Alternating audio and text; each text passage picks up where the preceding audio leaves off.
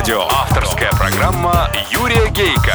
Автолюбители слушают Автоликбез на Авторадио. Здравствуйте, дорогие братья-водители, собратья-пешеходы и пассажиры, а также честные и профессиональные инспекторы ГИБДД. С вами, как и всегда в это время на волне Авторадио, программа «Автоликбез». Ее автор-ведущий Юрий Гейка.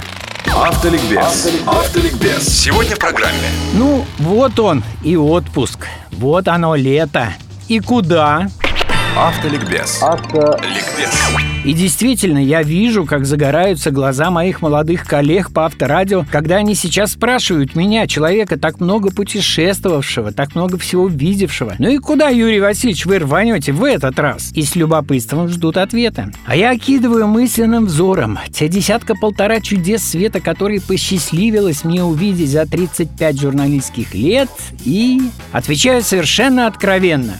Крым, друзья, хочу в Крым. Так вы же там были ровно год назад. Это называется «Я там был»? Да, как фанера над Парижем по нему пролетел, чтобы за пять дней все увидеть и обо всем в эфире рассказать. Да я даже не искупался ни разу. А я хочу там отдыхать. Да, друзья, хочу и вам советую, потому что Крым – это... Вообще-то это одно из чудес света. Кусочек земли 200 на 300 с небольшим километров, на котором есть все, кем бы вы ни были и какой бы вид отдыха не предпочитали. Горы и леса, пещеры и бухты, пальмы и кипарисы, дворцы, прозрачнейшая вода, головокружительные серпантины дорог и степи, тропинки, субтропики и везде со всех сторон море, море, море. Ялтинская киностудия крохотная, компактная, был я и в Голливуде, и в Болливуде в Индии, но только в Ялте снималось такое количество фильмов на один квадратный метр. И так в Крым, и только на машине. Хотя моста пока нет, но паромная переправа работает уже на всю катушку. В пик сезона обещают 10 паромов. И если не будет штормов, максимум 2-3 часа ожидания переправы. Оценить перспективу переправиться паромом легко, не выходя из дома. На сайте переправы работают веб-камеры, а прогноз погоды на ближайшие сутки двое почти всегда бывает безошибочным. Если море 5 баллов и выше, переправа не работает. Два слова о главной трассе М4 Дон, по которой к порту Кавказ будет подъезжать объезжать пол России. Количество и километраж ремонтов сократились. Ремонты чаще встречаются ближе к столице. На платных участках ночные тарифы меньше дневных, но не настолько, чтобы вызвать оторопь, и не настолько, чтобы предпочитать ночное время для передвижения. Оно всегда опаснее. Причем эти деньги ясно за что платишь. Пусть это не немецкий автобан, но в тех же США, например, платные участки хайвеев примерно такие же по качеству. Здесь, на Дону, самая большая неприятность – неравномерность равномерный износ асфальта. Дает он себя знать только изменением звука, который издают цепляющиеся за него шины. К счастью, здесь нет колейности, чем, увы, отличаются многие другие российские автострады. Как нет и неторопливо едущих перед тобой большегрузов, для обгона которых нужно подолгу выбирать время, место и возможность. Фуры едут строго по правой полосе. Трасса двух- или трехполосная, а местами и шире. Места хватает всем. Ну и, конечно, главное преимущество платных участков – это скорость скорость, с которой по ним можно двигаться. 110 главным образом. Но есть участки, где разрешено и 130. Их немного. Но примите главное правило дальней езды. Средняя скорость – это не максимальная, а количество остановок. Напомню, а если кто не знает, научу, как рассчитывать среднюю скорость, а значит время в пути. Двухрядное в одном направлении шоссе. Откуда бы вы ни ехали, вы примерно знаете характеры своих спутников, детишек, мамашек и потребности их вредности и мочевых пузырей. Так вот, вот, если в машине таких двое, и они не спят, а вы водитель опытный, то ваша средняя скорость больше 45-50 км в час ну никак не получится. Если все, кроме вас, спят, вы выспавшиеся и вас не дергают, это 60, не более. Если же вы вообще едете в одиночестве, останавливаетесь только на заправках и там же ходите в туалет, 90 вам обеспечено. И это при условии, что вы знаете, что на М4 Дон чуть ли не на каждом столбе висят приборы фото-видеофиксации фиксации движения автомобилей.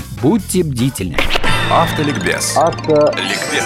На сегодня достаточно. В следующих программах мы продолжим рассказ о Крыме. Все материалы по моей прошлогодней поездке в Крым вы найдете на сайтах Авторадио и Автоликбез, а также можете скачать в iTunes. Удачи вам, друзья, на всех дорогах страны и жизни и запаса вам на них тормозного пути. С вами была программа Автоликбез на Авторадио, ее автор и ведущий Юрий Гейко.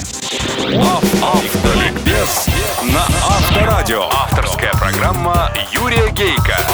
Автолюбители слушают Автоликбез на Авторадио.